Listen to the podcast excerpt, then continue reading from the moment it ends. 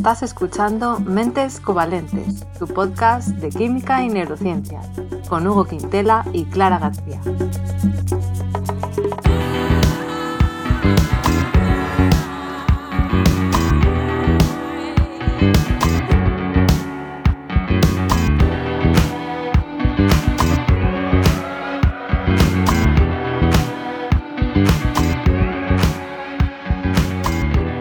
Bienvenidos al episodio 17, donde vamos a hablar de aceites esenciales. Hola Hugo, ¿qué tal estás?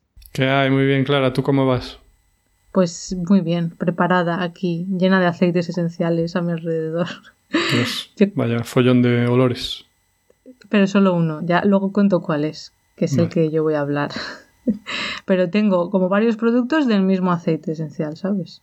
Varios productos del mismo aceite esencial. Sí, en plan crema, luego una cosa para pulverizar. Es que digo, ya que vamos a hablar de esto, pues me, lo quiero sentir. No, no solo informarme leyendo. Labor de investigación profunda.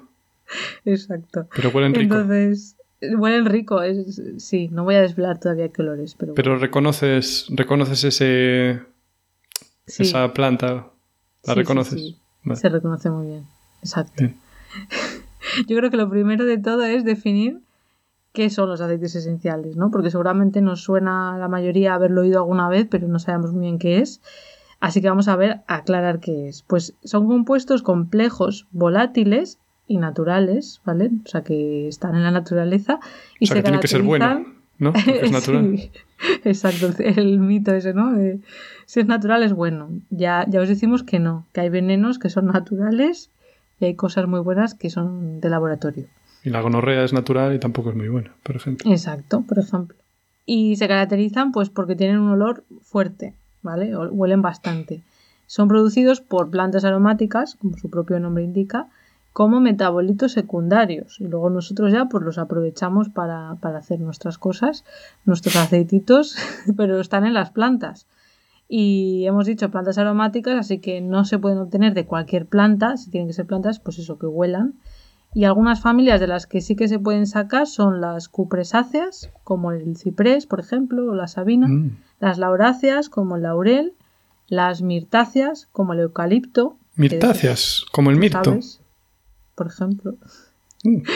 El eucalipto, Hugo, abunda, ¿no? Por tu tierra. Sí, el eucalipto es una plaga en mi tierra, efectivamente. Pero bueno, huele bien, no se le puede quitar eso. Huele bien. Buah, de hecho, es que me acuerdo de este verano que estuve en Santander y iba caminando con una amiga y dije, ¡hala! En plan, huele a eucalipto. Y miré y había eucaliptos. O sea, es que se nota un montón. ¿Te funciona bien la nariz? Pues parece ser, por lo menos no el coronavirus, sí, está bien. Lo, exacto, lo reconocí. Y, por ejemplo, también de las rutáceas, que es el limonero, el mandarino, los cítricos, ¿vale? Son, Mm. Pues eso, plantas que huelen bien y podemos extraer eh, los aceites esenciales. Y a lo mejor os preguntáis, ¿de dónde? ¿De dónde se sacan? Pues depende. Se pueden obtener de las flores, por ejemplo, en el caso del azahar, de la rosa o de la lavanda. Eh, también se pueden obtener de las hojas, como es en el caso del eucalipto o del laurel, que el laurel de hecho se usa también pues, para cocinar, ¿no? Que le da Oh, y patatas cocidas con una hojita de laurel. Oh, qué Oh, rico. qué qué rico toque le da. La corteza de la planta, como en el caso de la canela, o los rizomas, como la cúrcuma o el jengibre, que también hemos hablado de la cúrcuma en este programa, frutos desecados, como en el anís, o semillas, como en el caso de la nuez moscada. Y los aceites esenciales, pues puede ser que os suenen porque han sido utilizados por los humanos a lo largo de la historia, desde hace muchísimo tiempo, por sus propiedades antisépticas, es decir, bactericidas, fungicidas y antivíricas, también para preservar la comida, como analgésicos, sedativos y antiinflamatorios. O sea que una maravilla parece, ¿no, Hugo? Eso parece, pueden, pueden hacerlo todo estos chicos. Por cierto, Claro. el anís está muy de poco, muy poco de moda el anís, pero me ha puesto lo que quieras a que se va a poner, o sea, el licor de anís se va a poner de moda otra vez. Me ha puesto lo que quieras. Los hipsters. El anís, de- el anís del mono. Sí, los hipsters lo van a devolver al trono, es que estoy Claro, segurísimo. como pasó con la ginebra, ¿no? Como que de repente se Sí. puso hace unos años muy de moda, creo, porque yo no bebo estas cosas, no me gusta, pero se puso muy de moda y se especializaron en ¿no? ginebras súper chulas y... no sé. Ya te digo. Pues un anisete después de la comida, maravilloso, ya verás. Yo lo- el único anís así que conozco un poco más es eh, como el que se utiliza pues para cocinar, para darle aroma, ¿sabes? No Ah, el que- alcohol. El que te pones a hacer un guiso y entre que echas un ingrediente y otro te das un lingotazo de anís. No, no. Yo lo he usado para las torrijas, para las torrijas. Ah, que es rico. un plato para la gente que nos, nos escuche desde fuera de España, en Latinoamérica, es un plato muy típico de España para la época de Semana Santa. Entonces la, la leche la puedes aromatizar y la calientas, le pones canela, anís, corteza de limón. Ese es el anís que yo conozco más. No Pero de- bueno, no ya no contamos, no contamos más nuestra vida. Hugo, cuéntanos, eh, ¿qué tienes que contarnos? No sé, como químico, ¿qué tienes que decir? Que también hacemos con anís las orejas de carnaval. Perdona, ¿Qué pero es importante. Las orejas de carnaval les pone un poquito de anís No sé también. qué son. Que es como, ¿sabes? Aplanas la masa y la fríes, luego le pones un poco de azúcar. Las que no sé cómo describirlo. Las filloas. No, porque es rígido. No. Pues a lo mejor es de Galicia eso, ¿no? ¿O no? Es También las vi en. Suiza, cosa que flipé un montón, pero ya hechas para comprar en el súper. Muy extraño todo. Me suena, ¿eh? Pero no estoy segura. Pero bueno. Bueno, volvemos al tema. yo, yo lo que quiero es la química. La química es lo que quiero que me cuentes. Disculpa, bien, bueno, pues los aceites esenciales eh, están presentes en, en las plantas, como dices, pero es que, claro, cada planta o cada parte de la planta pues tiene un porcentaje muy distinto, ¿no?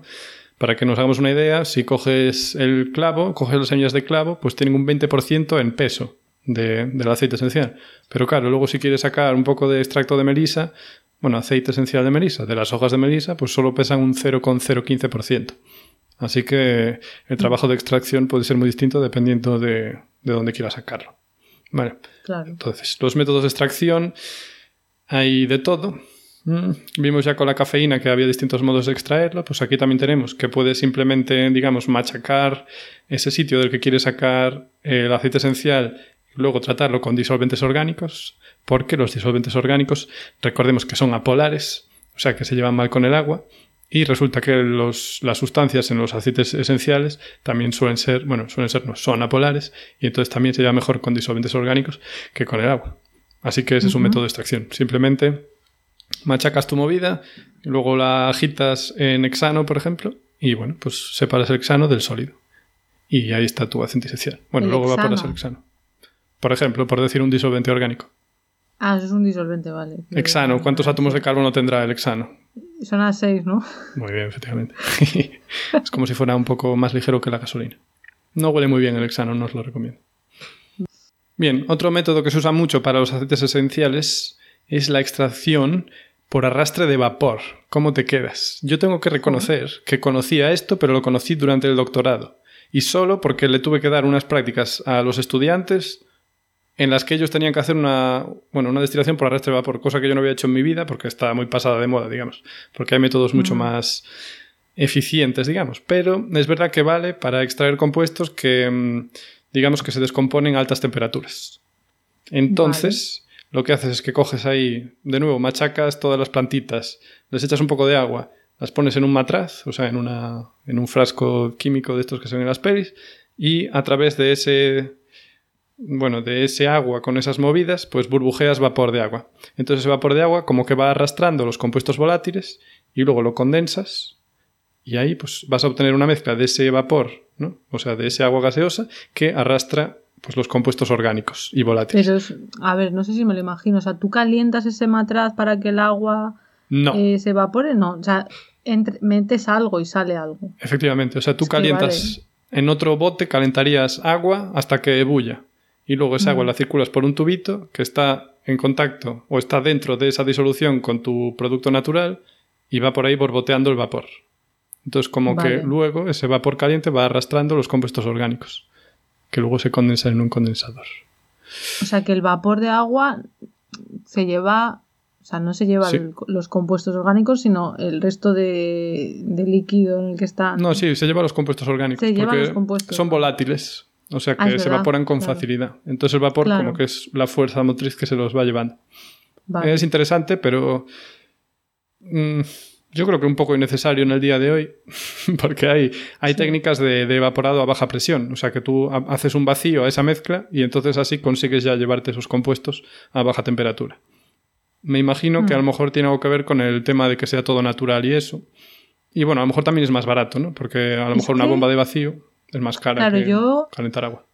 No sé, claro, me imagino que depende de la compañía y tal, pero sí que sé que hay gente que, que hace esto en su casa, Hmm. ¿sabes? Y que luego lo comercializa a pequeña escala, entonces supongo que hay cosas más fáciles de hacer en casa que otras, ¿no? No, Aunque sí, a sean nivel tan casero. eficientes. ¿Quién no tiene ahí un, como se dice, una olla y un fogón comparado Sí. con una bomba de vacío? Pues claro, la verdad es que no hay tanta gente. Eso también podría explicar. El trabajo a pequeña escala. ¿Y qué más? Bueno, también tenemos como en la cafeína se puede extraer con carbono supercrítico, que esto es pues que el carbono, no, perdón, CO2, con dióxido de carbono supercrítico, que el CO2 a altas presiones pues se acaba convirtiendo en un líquido. Un líquido con mucha capacidad disolvente, entonces arrastra esos compuestos y se los lleva. Esto obviamente a nivel casero pues tampoco se va a dar. Mm. Bien. Bueno, pues ahí tenemos algunos métodos de extracción que se suelen utilizar para El obtener CO2 aceites supercrítico este no es el que también que lo, lo hablamos cuando entrevistamos a Diego Morales. Correcto.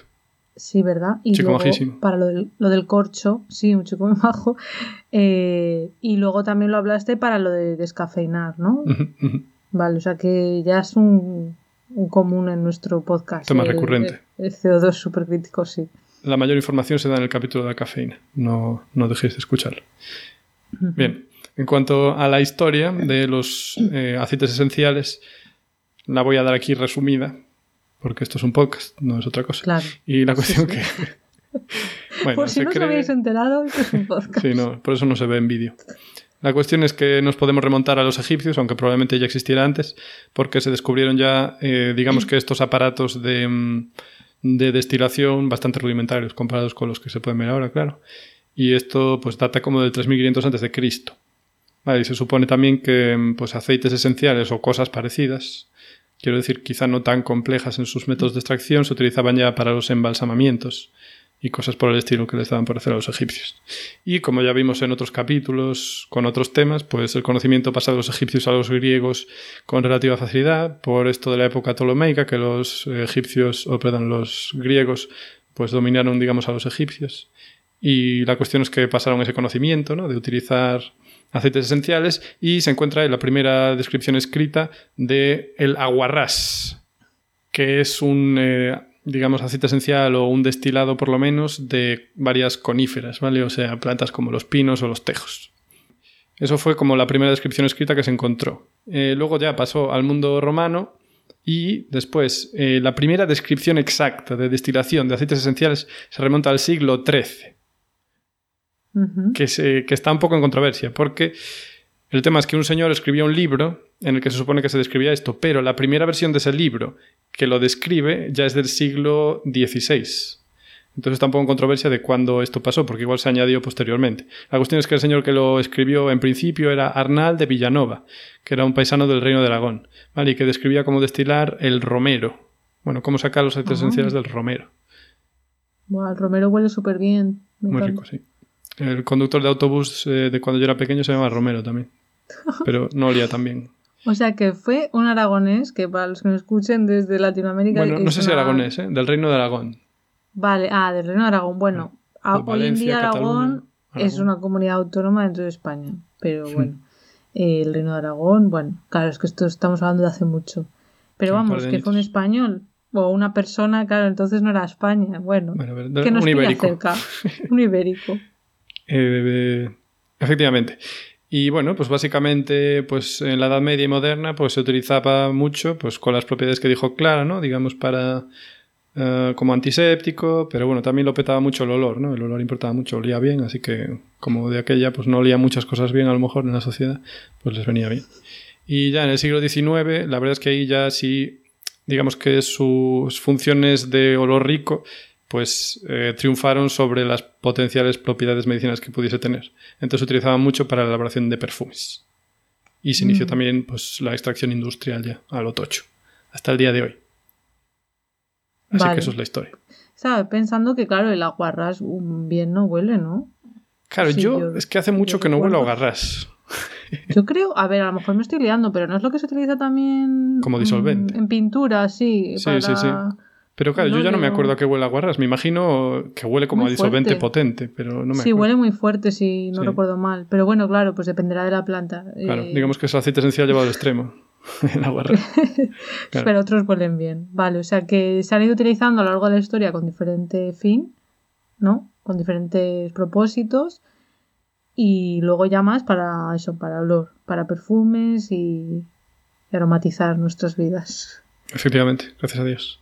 Bien, Y claro, desde el punto de vista de la química, eh, yo qué sé, yo de química no ¿hay algo que, que nos vayas Sí. a contar? Claro. A ver, eh, fundamentalmente, como dices, son compuestos volátiles. Normalmente los compuestos volátiles son pequeñitos, por eso son volátiles. Se evaporan fácil porque pesan poco y entonces se van al aire. Entonces, el- los aceites esenciales, los compuestos que están dentro, vienen, digamos, de dos familias gordas. Una serían los terpenos y la otra serían, digamos que compuestos aromáticos no terpenoides. Vale, esto es un poco así confuso. Pero los terpenos y los no terpenos, vamos.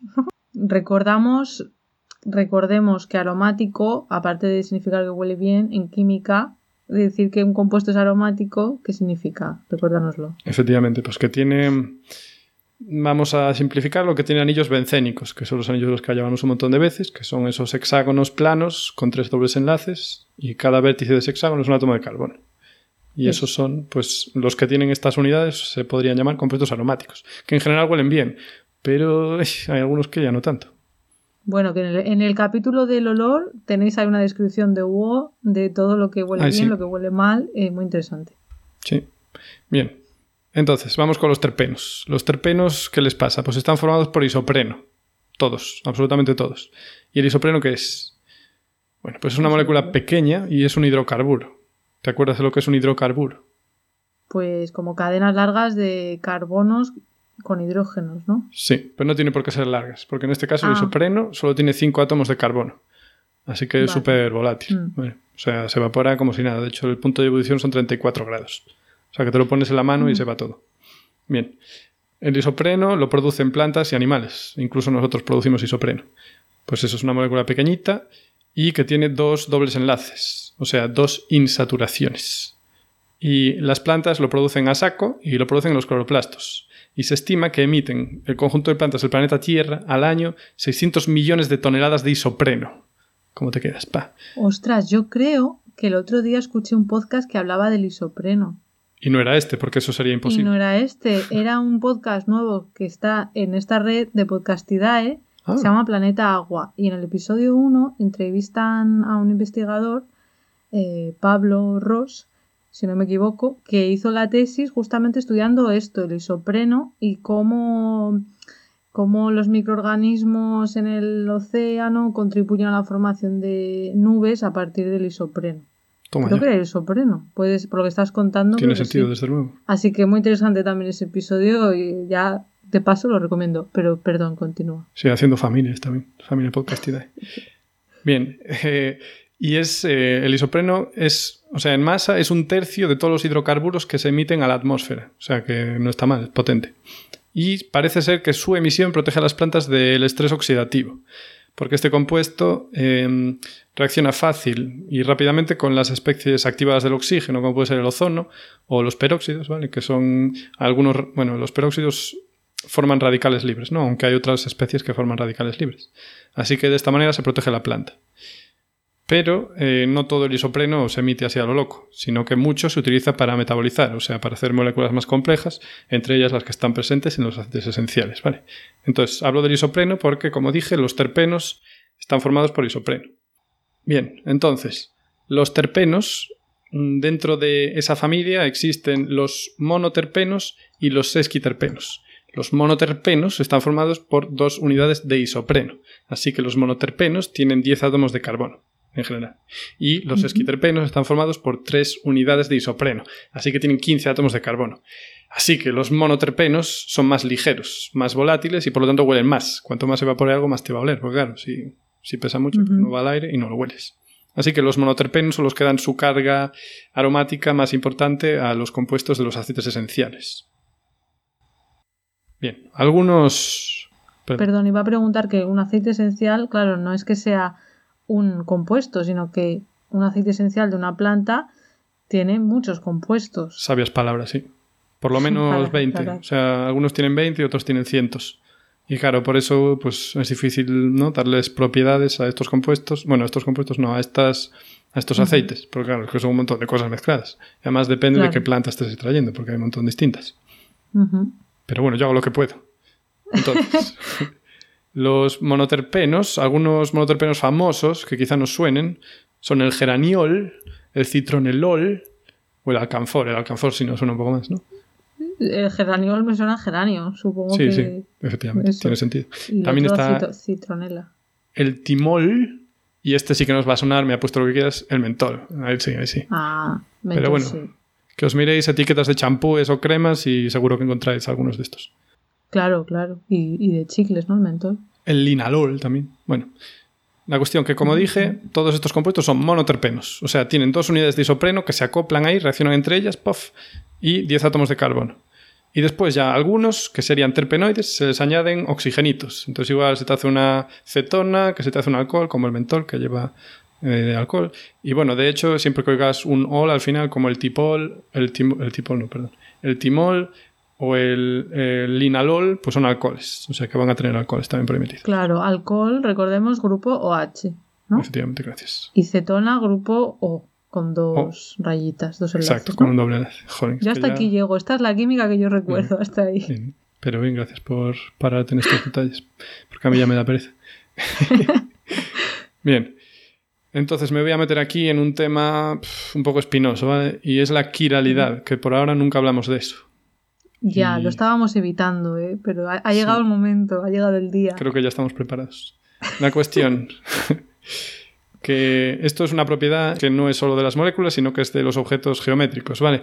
Entonces el ejemplo que siempre se pone es que te mires las manos, mírate las manos. Entonces ves que tus manos en apariencia son iguales, pero en realidad no son exactamente iguales, porque si fueran iguales podrías superponerlas, poner una encima de la otra y serían iguales, pero no puedes, ¿vale? Porque la cara, la palma no es igual que el, el anverso. Entonces se dice que son enantiómeros, o sea, son imágenes especulares, o sea, que es como la imagen, el reflejo en un espejo, y que no se pueden superponer la una sobre la otra. Claro, o sea, no la puede, o sea, si las juntas como si fueras a rezar, sí. sí. encajan, pero claro, si tú pones tu mano izquierda sobre la mesa y tu mano derecha encima, pues no encajan. Gracias, sí, así se entiende mejor. Bueno, sí. para imaginárnoslo. En cambio, si ponemos nuestra mano derecha en alto, ¿no? Como para jurar, y ponemos un espejo. Te daría tu mano te... izquierda. Por eso es claro. una imagen especular el antiómero. Eso. Vale. La cuestión que si tuvieras guantes, guantes cutres que no tienen ningún símbolo y que son iguales por dentro y por detrás, eso sí que son exactamente iguales, porque eso sí los puedes superponer, porque la cara, la cara A es igual a la cara B, ¿sabes? Estos guantes de nieve, por ejemplo, un guante de nieve no puedes No, ponerte... un guante de nieve no, un guante cutre así claro. cosidito. Es, ese sí, porque a veces dices, uy, ya no sé cuál es el derecho y el izquierdo. Claro, claro. Uno de lanita, no uno de sí. cuero bien hecho que no puedes darle la vuelta. Que se le ven ahí las costuras, pero bueno, no hace falta entrar en detalles. bueno, para que la gente se lo imagine. Sí, sí, sí. Entonces, claro, las moléculas les pasa igual, ¿vale? Entonces tú puedes tener una molécula que la llamas, vamos a decir, pues eh, mentol, y es que en realidad puedes tener un mentol que sería como tu mano izquierda y un mentol que sería como tu mano derecha. Las dos son mentol, pero en realidad no es la misma molécula porque son como imágenes especulares. Entonces se les pone el símbolo más o menos. Pero he pensado que era L y D. Que eso es más eh, para cosas de biología, pero también levógiro y destrógiro, de... eso es eso. de la luz polarizada, pero no me quiero meter ahí, claro. Vale, entonces ocurre que, cosa que no explicamos en el capítulo del olor, a veces dos enantiómeros de la misma molécula huelen distinto. ¿Cómo te quedas? Wow. Vale, entonces hay una molécula que se llama la carbona, ¿vale? No hagamos ningún tipo de chiste, que está en el aceite de clavo presente hasta en un 70% en peso, ¿vale? Así que el enantiómero más huele como a clavo, pero es que el enantiómero menos se encuentra presente en el aceite de menta entre el 50 y el 80% de peso y huele pues como a menta. Y son la misma mm. molécula, solo que es la imagen especular. O sea, es como si tu mano izquierda oliera a rosas y tu mano derecha oliera, pues, eso, Podrido. a menta. Maravilloso. Te pasarías todo el día hablando de una mano a la otra según tus gustos. Totalmente. Pues sí que es curioso, para que veamos la importancia de la química. Sí, pues, pues, sí, importantísimo. Está en todo. Bien, entonces otros ejemplos es el citronelol, ¿vale? que lleva un alcohol también, que su forma más se encuentra en el aceite de eucalipto, igual eucalipto, Y la forma menos se encuentra en el geranio. Que por cierto, a mí los geranios no me parece que huelan particularmente bien. Huelen como a planta, pero fuerte. No sé. Ya, a flor, a flor. Sí, no sé, a geranio. Me huele como a planta. No sé. No, no, no, me, no me emociona mucho. Vale, vamos con los esquiterpenos, ¿vale? Bueno, repito, tenemos los terpenos. Dentro de los terpenos, monoterpenos, formados por dos unidades de isopreno, sesquiterpenos, formados por tres unidades. Bien, pues son más complejos los esquiterpenos porque igual están formados por tres unidades, así que más estructuras distintas que se pueden tener. Y son más pesados también porque tienen más átomos de carbono. Y menos volátiles también, porque al pesar más se evapora menos. Ejemplos famosos: el cedrol, el pachulol, bonitos nombres, ¿eh? Y el farnesol. Vale. El, el pachulol está en el pachuli, el cedrol está en el cedro y el farnesol en Sánchez Farnesio. No sé dónde está el farnesol. No tengo ni idea. y bueno, pues también están presentes en muchos aceites esenciales, pero contribuyen menos al olor. Y luego ya pasamos a la familia de los aromáticos. Vale, que tienen el benceno. Sí. Entonces, los compuestos aromáticos presentes en los aceites esenciales, en general, se biosintetizan, o sea, que se forman en las plantas o en donde sea, partiendo de aminoácidos. ¿Qué, qué son Mm, los aminoácidos? vale. ¿Cómo los definimos siempre? Siempre, no sé. Como los Pues ladrillos de las proteínas. Ah, eso sí. Qué, qué Sí, pesadez, sí. siempre el mismo, el mismo ejemplo. Pensaba que ibas a hacer una definición mucho más como exacta poética. o algo. Sí, no sé. Mm, Vale, vale, sí, son como los ladrillos que forman las proteínas y las proteínas pues están eh, en todo, en todos sitios, digamos, nuestro Bueno, cuerpo, ¿no? Exacto, bueno, en todos sitios no, pero quiero decir Claro. que son muy importantes. O sea, en todos los sitios vivos se podría decir casi, ¿no? Pero, Sí, pero sí. en la cera, pues no hay tantos. La cuestión. Claro. que eh, el aminoácido más común del que derivan estos compuestos aromáticos presentes en los aceites esenciales es la fenilalanina, que Ah. seguro que nos suena. ¿Por qué? Porque está Claro. mucho en los chicles, por ejemplo, y en muchas cosas que te comes. ¿Eh? Bueno, digo, a mí me suena, pero de, de biología, ¿no? De- no, no sabía Hombre, ¿eh? que estaban claro. los chicles. O sea, que no, no sé si le sonará a tanta gente, pero claro, fenilalanina, me imagino ya que tiene un fenol, ¿no? un y fenil, el fenol. un fenil. Ah, perdón, fenil. Claro, porque es que es un follón, ¿vale? Cuando tienes el benceno como sustituyente, o sea, como apéndice, como añadido a una Sí. molécula, lo llamas Ya. fenil como sustituyente. O sea, Ah. como no la cosa central de esa molécula, sino como un, algo Sí. más que tiene. Entonces dices, Va- es un fenil no sé qué. No dices es un benceno o bencenil. Vale, vale.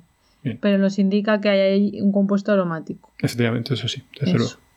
Y pues eh, yo es que a veces me leo, yo qué sé, a lo mejor es porque soy químico, pero a veces me leo que llevan las cosas que como. Y entonces te pone muy a menudo los chicles o algunas golosinas, pues te pone, contiene una fuente de, fe- una fuente de fenilalanina y te pone algo así como que puede causar, supongo que no pone diarrea, pero ahora no sé qué pone. Pero vamos, que si comes mucha fenilalanina, Ah. que eh, haces... Sí, eh, sí, si comes sí. muchos chicles te pueden dar o gases o efecto laxante, creo que dicen. Ah, exacto, sí, gracias. No me efecto salía. laxante. Mucho más bonito que pone. Cuidado, que te da cagadera.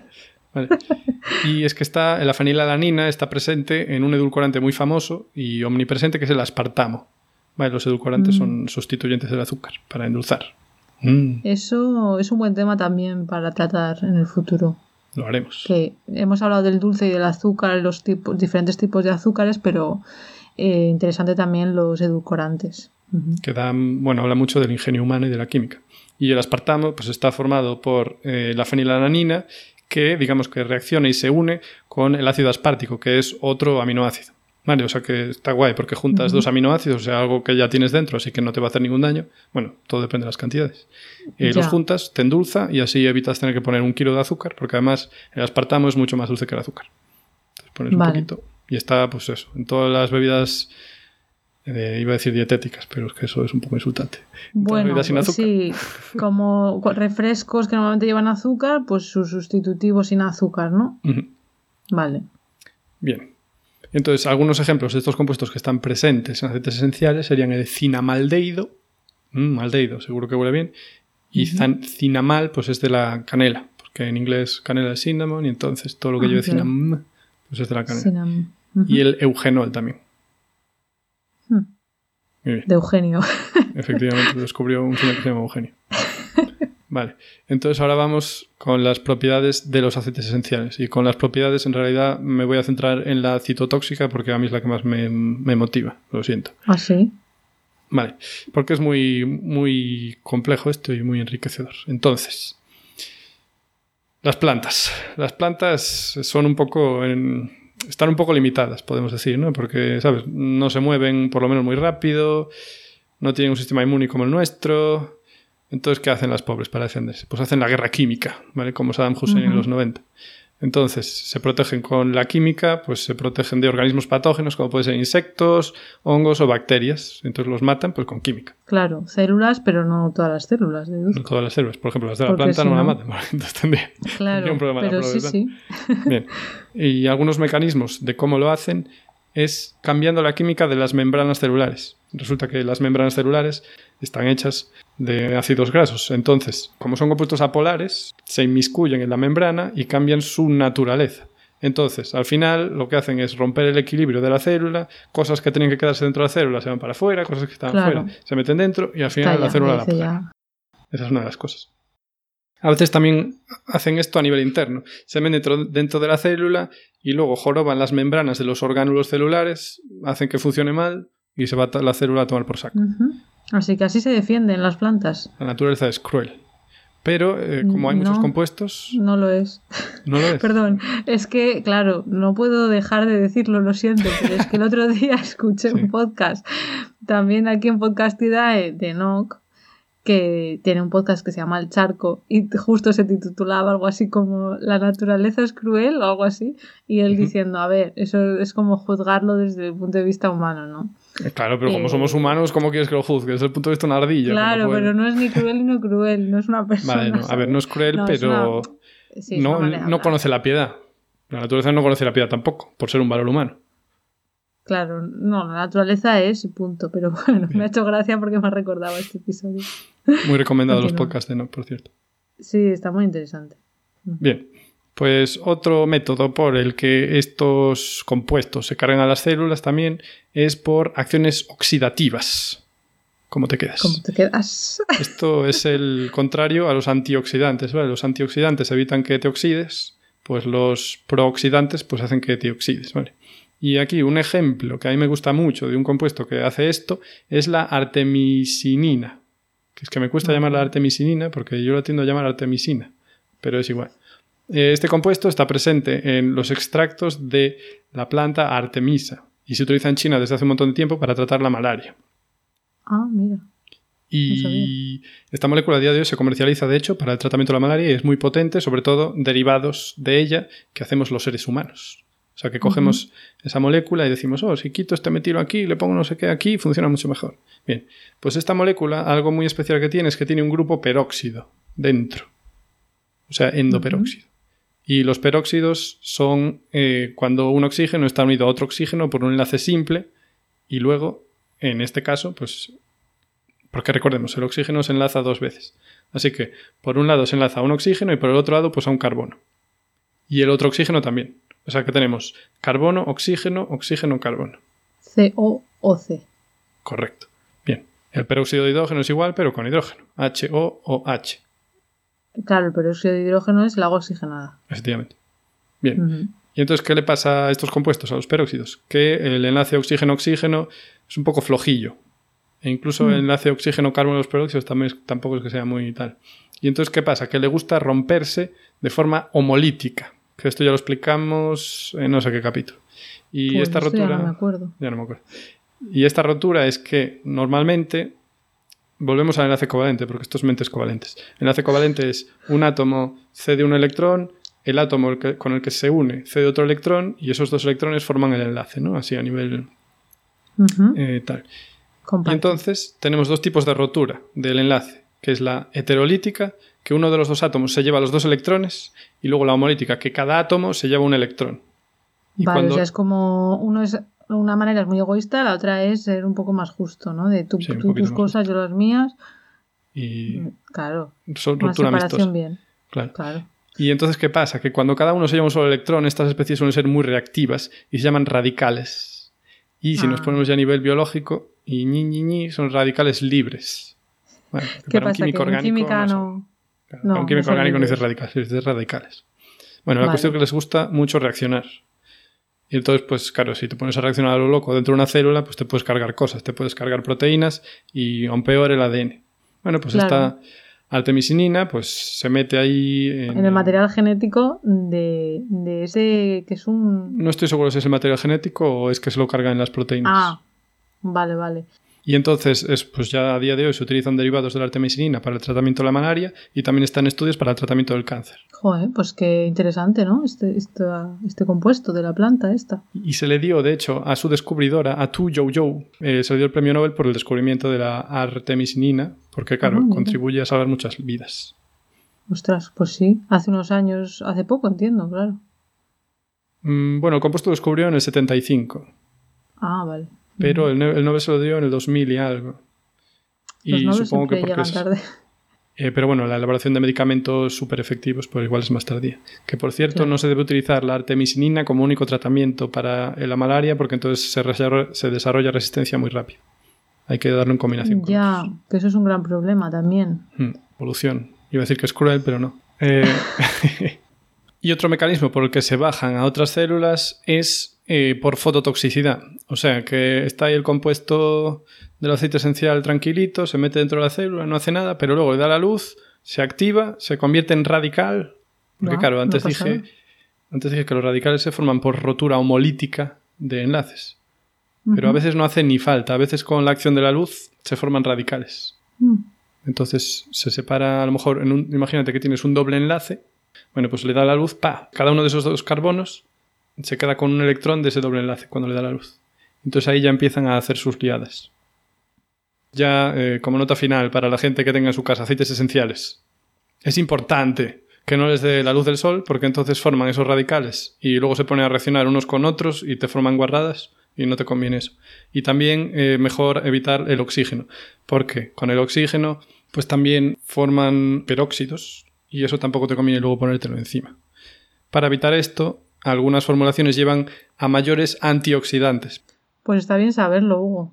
Gracias por el consejo. Estaba comprobando yo mi spray este y no pone nada de que nos le pueda dar la luz. No, menos, supongo que porque llevara ya antioxidantes de serie para evitar Puede eso. ser. Pero está en, en qué tipo de envase es, a ver, déjame ver, déjame ver.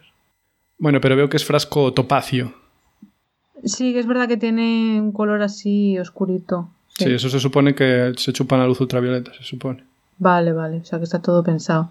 Así que venga, yo ya acabo con mis movidas, Clara, dale tú, dale tú. Yo voy a hablar de un aceite esencial en concreto, que tiene que ver, de hecho, con nuestro capítulo anterior, en el que hablamos de la ansiedad y las benzodiazepinas. Pues voy a hablar hmm, de, del aceite que he dicho antes, que luego lo cuento cuál es, que lo tengo por aquí. Pues ahora lo cuento. ¿Qué será? ¿Qué será? Eh, bueno, tengo que decir primero que la fitoterapia está ganando popularidad en el tratamiento de la ansiedad en los últimos años. Como contamos en el, capítulo anterior, las benzodiazepinas son utilizadas para esto, para trastornos de ansiedad, también junto con, con terapia psicológica, por supuesto. Pero bueno, ¿y ¿qué pasa? Que normalmente tanto la farmacoterapia como la psicoterapia mm, se ve que tienen resultados buenos para las personas ¿no? con ansiedad y la combinación de ambas también. Pero parece que la, farmaco- la farmacoterapia, los fármacos, eh, son especialmente importantes. Lo que pasa es que como la ansiedad no es algo que normalmente se tenga un día o dos, sino que es algo más crónico que suele ser a lo largo de nuestra vida, los trastornos de ansiedad me refiero, pues hay que tener cuidado con esto del uso continuado de esta medicación. Porque como dijimos, pues también puede estar asociado a, a dependencia, a tolerancia, que llega un momento que necesitas dosis más altas, etcétera. Entonces, por eso también se está como recurriendo más a esto de la fitoterapia para ver qué se puede hacer, ¿no? Que nos dirás Y qué es, dentro- ¿no? Perdona, la fitoterapia. Bueno, fitoterapia es, claro, utilizar compuestos de las plantas, ¿no? Fito Ah, viene de, de planta y terapia, pues ya está, terapia. Entonces, dentro de la fitoterapia, los aceites esenciales están recibiendo mucha atención y en especial el aceite de lavanda, que es el que estaba Ah. diciendo. como la de Harry un- Potter. Que no me Había una acuerdo qué lavender. Lavender. Ah, ¿quién era esa? no me No sé. acuerdo, pero había una lavender en algún sitio. Es que yo creo que me leí un libro y vi la primera película, entonces Yo no, es que no hace tengo mucho muy, de eso, pero... no una tengo muy integrado. Perdón, continúa. Pues parece que el aceite de lavanda tiene un mejor perfil farmacológico y, y está, bueno, tiene algunos resultados que parecen indicar que puede ser interesante, pero siempre hay que tener esto cuidado y no exagerar. El aceite esencial de lavanda está aprobado por la Agencia Europea del Medicamento como remedio medicinal para aliviar el estrés y la ansiedad, ¿vale? Mm. Y aquí ya sabéis que en este programa, en este podcast, nada de pseudociencias y sobre todo pues mucho rigor científico y el a mí me funciona no nos vale, ¿verdad, Hugo? Bueno, pero a mí me funciona. No, no, no, no. Quiero decir que como todas las cosas, ¿no? Pues se puede decir alguien, no, a mí me va muy bien, ya, bueno, pero ¿dónde está la evidencia? Estoy pensando que deberíamos seguir, como pod- podcasters, deberíamos seguir a la Agencia Europea del Medicamento. No lo estamos haciendo todavía, ¿verdad? ¿Dónde? ¿En redes? Sí, si tienen. Pues ya miraré, que seguro que tienen, claro. No sé si O sea, lo yo- creo que no. De ahí nos fiamos mucho, ¿no? Jolín. Hombre, sí, es una agencia, o sea, quiero decir, seria. Entonces, por eso he ido a mirar fuentes oficiales a ver qué, qué decían, ¿no? Pues aparte de estudios científicos que luego os cuento. Entonces, ¿qué dice la Agencia Europea del Medicamento de esto? Pues explica que el aceite de lavanda es el nombre común para el aceite esencial que se extrae de la planta Lavandula angustifolia, ¿vale? Angustifolia, pues que tiene la hoja, folia, angusta, estrecha. Debe ser que habrá una con una con una con una hoja más ancha, supongo, ¿no? Bueno, que los medicamentos a base de aceite esencial de lavanda se presentan en forma líquida, dicen en la página esta de la Agencia Europea, Qué sorpresa. que se toman por vía oral o se añaden al baño normalmente. A mí sí que me sorprendió lo de que se tomen por vía oral. Sí, claro, no suele siempre- hacerse, ¿no? Claro, yo aceite esencial lo asocio a aceites pues para masajes, a sprays y cosas así, y también para el baño. Pero debe ser, bueno, debe ser, no es, esa, luego lo está leyendo más, que también existen es- esta, bueno, esta forma, ¿no? Oral. Pero cuidado, no os metáis cualquier cosa, os la comáis. O sea, estarán diluidos, esto- ¿no? O los diluyes tú en agua o algo así, o como unas gotitas. No, o sea, una cápsula. Ah, en cápsula ya, vale, vale. Pero no sé cómo de extendido está eso. O sea, por lo que he leído en Alemania parece que sí que se, se usa, Mm, mm. Pero claro, hay que, hay que tener siempre mucho cuidado de no comprar cualquier cosa ahí por internet sin saber lo que es o meterse algo. O sea, esto siempre muchísimo cuidado. ¿eh? Con Porque- jeringa, no, no, no. No, es que hay mucho.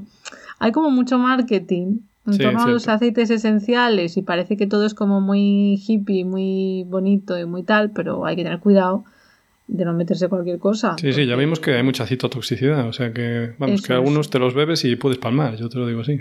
Así que con cuidado.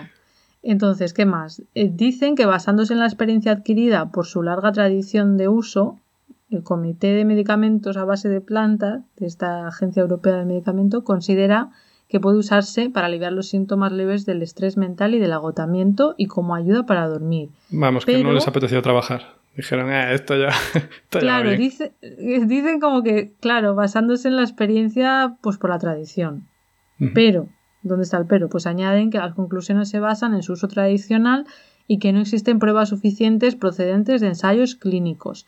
No sé cómo de actualizada es esta información, porque ahora yo luego os voy a contar estudios que he leído que, bueno, pues parece indicar un poco que sí, pero claro, es que siempre hay que tener cuidado, porque hay Mm. estudios que luego no están muy bien hechos, o que tienen pocos participantes, o que no han hecho una condición de control buena con placebo, ¿sabes? Que Tal cual. el hecho de que haya artículos que indiquen algo no quiere decir que sean todos igual de fiables. Sí, yo creo que este tema será un tanto más susceptible que otros, ¿no? Porque yo también leí en varios sitios, leí un artículo que era un metaestudio, ¿no? Que miraban 200 y pico artículos de, sobre aceites esenciales y solo 10 eh, les parecía que cubría los requisitos científicos necesarios Fíjate. de 200.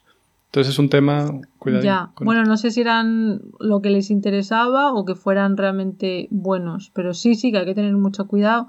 También yo me fijo en qué revistas son, porque si solamente Claro. ves artículos en revistas de Alternative Medicine, dices, a ver, no por nada, ¿eh? no digo que tenga nada en contra de esa revista, pero si son solamente artículos publicados en revistas que ya están a favor de la medicina alternativa, pues a lo mejor hay que tener cuidado de, ver si hay una variedad, que yo sí que he visto en, diferentes revistas de farmacología, etcétera. Por eso digo que no sé hasta qué punto eh, la web de la Agencia Europea del Medicamento tiene todo esto mes por mes, lo van actualizando, o es algo que escribieron hace tres años ¿sabes? Y no están a la última de lo que ha salido. Entonces, bueno, yo lo dejo ahí por si acaso. Pero también tengo que decir que dicen que su eficacia eh, es plausible. O sea, es en plan, vale, pues parece que puede ser por los estudios que hay. Y este, existe información sobre su utilización de un modo seguro eh, durante al menos 30 años. ¿Vale? O sea, que bueno, eso se puede confiar ahí. Eso parece, por lo menos seguro, o sea, por lo menos no te hace daño, ¿no? Luego hay que ver que sea efectivo. En su evaluación, este comité también consideró los estudios realizados con aceite esencial de lavanda en pacientes con diferentes afecciones, como ansiedad, trastornos del sueño, y aunque se observó un posible efecto de este aceite esencial sobre la ansiedad, el estrés y también el insomnio, como hemos dicho antes, dicen que el número de pacientes por estudio era demasiado pequeño como para demostrar su efecto que es lo que mm. decíamos antes, que claro, puede ser que si lo ves en 15 pacientes, yo qué sé, hasta qué punto eso se considera evidencia suficiente. Mm, mm. Que es que en ciencia no es todo blanco-negro, ¿no? Se ha demostrado que es pasa a veces, ¿no? En los periódicos a veces demostrado científicamente, bueno, que un estudio lo haya visto, o sea, hay que ver si se replica, etcétera. Yo lo digo todo con mucho cuidado para que no parezca que estamos aquí diciendo que esto es, eh, no sé, una maravilla que... Que no nos flipemos, todos. Es como todos, es que no hay panaceas, es que con cuidado. Entonces, vamos a ver algún estudio científico que yo he estado mirando a ver qué había sobre el posible mecanismo de acción del aceite de lavanda, ¿no? ¿Por qué, por qué nos relaja? ¿Por qué puede ayudar con la ansiedad? Etcétera. Entonces, primero quería aclarar cómo se usa el aceite de lavanda, porque lo que he dicho antes de que la Agencia Europea del Medicamento hablaba de administración oral, pero a nosotros también nos sueña que se nos suena que se puede utilizar de otras maneras, ¿no? Hmm. Eh, como aceites de masaje, sprays, que es lo que tengo yo aquí ahora mismo, el spray. ¿Se oye? Se oye un poco, yo creo, sí. No se huele, desde, desde ahí no me podéis oler, pero huele muy bien. Entonces, podríamos dividir la manera de absorberse en, primer lugar, vía oral, que es lo que se podría considerar fitoterapia, y luego, en segundo lugar, vía olfativa o respiratoria, ¿no? Como yo ahora este aceite, que, me, que lo he puesto así en el ambiente y lo puedo oler. Y tercera sería la vía tópica, a través de la piel, con aceites que se aplican para masajes, o gel de baño, o crema hidratante que lleve aceite esencial. ¿Sí? Vale. En estos últimos dos casos, vía olfativa y vía tópica, por la piel, es cuando se suele hablar de aromaterapia. Aunque es ah, si es tópica también. Claro, a mí me parece un poco raro, pero lo llaman así. Porque claro, a ti te están dando un masaje o te das tu masaje y también lo hueles. Pero mm, yo creo que lleva engaño lo de llamarlo aromaterapia. Porque, por lo que os voy a contar, porque también se ve que se absorbe a través de la piel.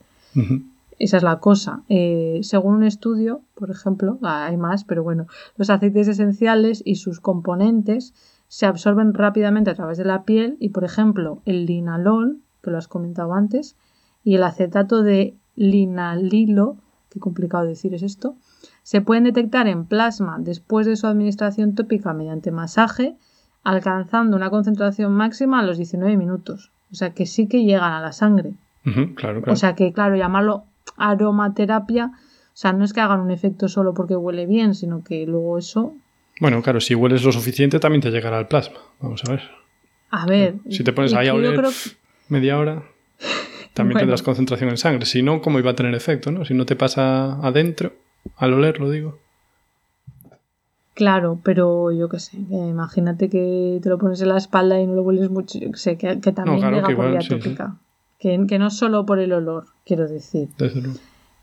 Además, varios estudios mm, se ha visto que tanto el linalol como el acetato de linalilo, o como me cuesta decirlo, se unen a los receptores NMDA, que son un tipo de receptores del neurotransmisor glutamato, ¿vale? O sea que sí que se ha visto que se pueden unir a receptores de neurotransmisores, lo cual pues ya nos dice mucho.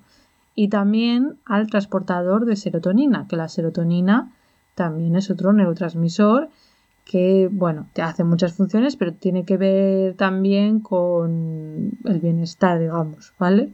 Dicho muy de manera muy superficial. Luego también, pues por ejemplo, en depresión se pueden utilizar medicamentos que son inhibidores de eh, la recaptación de la serotonina, que siempre hay, hay, un, bueno, hay como un debate de realmente por qué sirven, si realmente a niveles bajos de serotonina o no, pero bueno, eh, ahí está. Entonces, simplemente comentar eso, que sí que se unen a, a esto que estoy comentando y se cree que de ahí podría venir su efecto ansiolítico. Y más en concreto, mm, se cree que podría ser una actividad antagónica el receptor del glutamato, o sea que al unirse no esté dejando hacer el efecto al glutamato y por otro lado, en el caso del transportador de serotonina, inhibición. O sea que como el transportador de serotonina está ahí en la sinapsis, en la unión entre dos neuronas, hay algo que se lleva la serotonina después de hacer su efecto en la segunda neurona, en su receptor, hay algo que dice, bueno, vamos a quitar ya que tú ya has hecho tu efecto, ¿no? Entonces, si tú inhibes a ese transportador que haga que se vaya la serotonina, la serotonina hace más rato efecto en su receptor. Pero entonces el, pero entonces el tema del glutamato, ¿cómo, cómo furrula?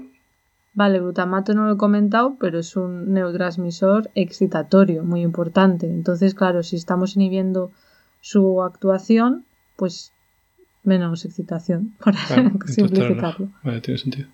Exacto. Entonces, bueno, parece que el efecto es principalmente farmacológico, es decir, que existen moléculas que se unen a sitios donde hacen una acción y no solo psicológico, pero también, o sea, no vamos a negar que eso, el olor, cuando lo leemos, nos relaje también, porque, bueno, porque es un olor agradable. Eso es así. El olor a la banda, Hugo, ¿a ti qué te parece? Sí, huele como a limpio, está bien. Luego también quería comentar que hay estudios hechos con ratones que también se han hecho para ver si tienen propiedades ansiolíticas en ellos. Porque claro, una cosa es que tú en un cerebro de ratón ya post-mortem mires a ver si son receptores o no, pero otra cosa es ver qué efecto tiene, ¿no? Pues entonces también se ha hecho. Y se ha visto en diferentes estudios, esto no es una cosa de un estudio aislado, se ha visto que la exposición continua al aceite de lavanda reducía comportamientos que indicaban ansiedad o depresión, que hay muchos tipos, no vamos a entrar, pero se veía que realmente estaban más calmados los ratones. Por último, me gustaría comentar eh, un estudio ya muy reciente publicado en 2019 en Scientific Reports, que es del grupo de los de Nature, o sea que son de la panda esa. Sí, de revistas de, renombres, digamos. Pues hicieron una revisión, lo que decías tú antes, ¿no? De coger varios estudios y ver qué, qué sale. Entonces cogieron cinco ensayos clínicos en humanos con algo que se llama Silexan, que son cápsulas de aceite de lavanda que se toman eso oralmente, ¿vale? Ya, ya déjate de aceititos y de Aquí eh, cápsulas. Entonces lo comparaban con pues, diferentes cosas, depende del ensayo clínico, pues con placebo, luego con el antidepresivo paroxetina y con lorazepam, que de esto hablaste tú en el episodio anterior, que es una benzodiazepina. Entonces, ¿qué se vio? Esto lo recordamos, humanos, ¿eh?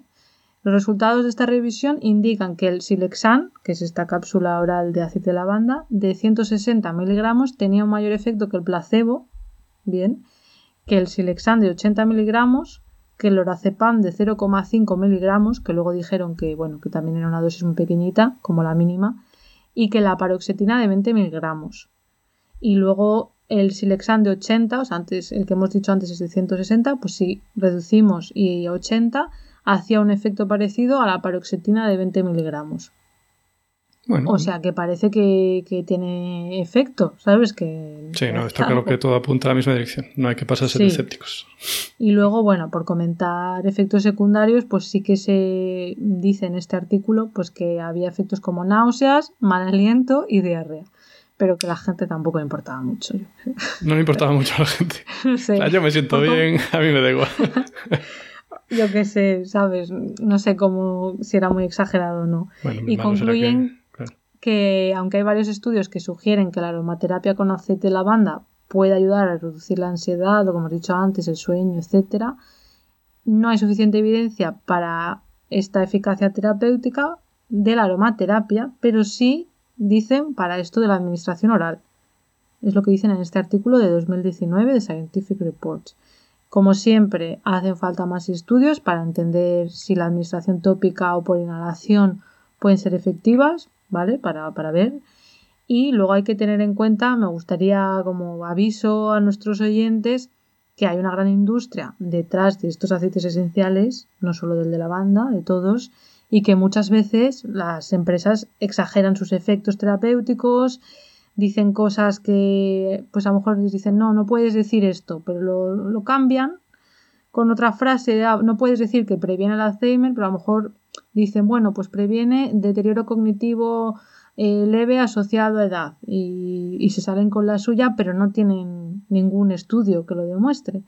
Hmm. Entonces hay que tener cuidado y no creerse todo lo que digan las compañías, porque ahí hay veces huecos legales que aprovechan y, casi casi que te curan aquí todo, un cáncer, eh, te previenen el Alzheimer y no, tampoco es eso, hay que tener cuidado. Y hay que tener cuidado cómo los utilizas porque también pueden producir reacciones alérgicas. Por ejemplo, si te pones un aceite esencial puro directamente en la piel, pues te puede dar algún tipo de reacción que a veces que por lo que he estado leyendo y tal, pues que se recomienda mezclarlo con otro aceite base y que no te metas todo el aceite ahí, ¿sabes?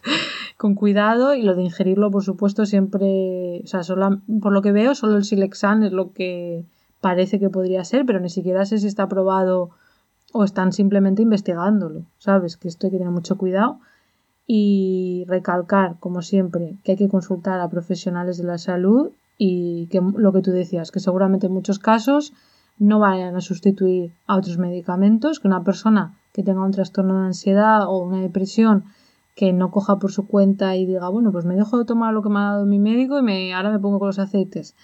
No, siempre con cuidado, siempre eso, bajo supervisión médica, pues eso, que no es ninguna panacea, pero que tampoco es pura charlatanería, charlatanería y que sí que hay estudios serios al respecto. O sea que yo creo que es un poco, bueno, pues interesante, pero con precaución, ¿no? Bien. Me parece a mí. Como siempre, muy razonable, Clara. Muy bien. que no quiero que me acusen de que me lo creo todo y de que todo me parece bien. Que con el capítulo de la cúrcuma era como que yo estaba más a favor y tú estabas más ahí. Yo abajo la cúrcuma. Yo creo que, a ver, por ejemplo, si tú, y por lo que he estado escuchando a médicos y tal, si tú te compras aceite de lavanda, te gusta, te lo pones antes de dormir en la, en la, en la almohada, por ejemplo, se puede poner, o lo utilizas como crema hidratante, pues no hay ningún problema. O sea, además que te gusta el olor, tal, siempre hacer las cosas pues un poco con cabeza. al final la cabeza es lo que más importa. Por cierto, pues el nombre de Silexan me parece fatal porque hay un compuesto, bueno, una familia de compuestos que son los siloxanos, que llevan ah. silicio y oxígeno y, ese nombre no sé a qué viene porque no tiene nada que ver. Silexan. Ya. Pues escríbeles un email. y diles que estás muy indignado. bueno, pues yo por mí ya está. Yo creo que al final hemos contado muchas cosas. Nos ha quedado, bueno, un poco más largo que otros. Pero no sé si tú como químico tienes mensaje final. Mensaje final. La vainillina. Buah, es que me encanta la vainillina. ¿Pero la vainillina es un aceite esencial? Supongo que lo habrá de vainilla también, ¿no? Aceite esencial de vainilla. Yo no lo sé, no, no, lo he leído, pero... No lo miré porque, como ya llevamos anunciando tiempo, en algún momento haremos un capítulo de la vainillina y ahí lo descubriremos. Es que Hugo está obsesionado con la vainillina, no sé qué le ha dado. Es que huele tan rico. bueno, pues yo creo que hasta aquí el episodio de hoy. Como siempre, las notas con todas las referencias a estos estudios estarán en nuestra web de Podcastidae, que es la red de podcasts a las que pertenecemos. Y la página web es podcastidae.com y ahí podéis ver pues, todos los podcasts que hay, incluyendo el nuestro. Si queréis apoyarnos, por supuesto, podéis darle al botón de suscribirse en vuestro reproductor preferido, darle a me gusta, dejarnos comentarios, seguirnos en redes. En Twitter estamos como arroba cobalmentes y en Instagram y en Facebook como mentes covalentes. Hasta la próxima. Venga.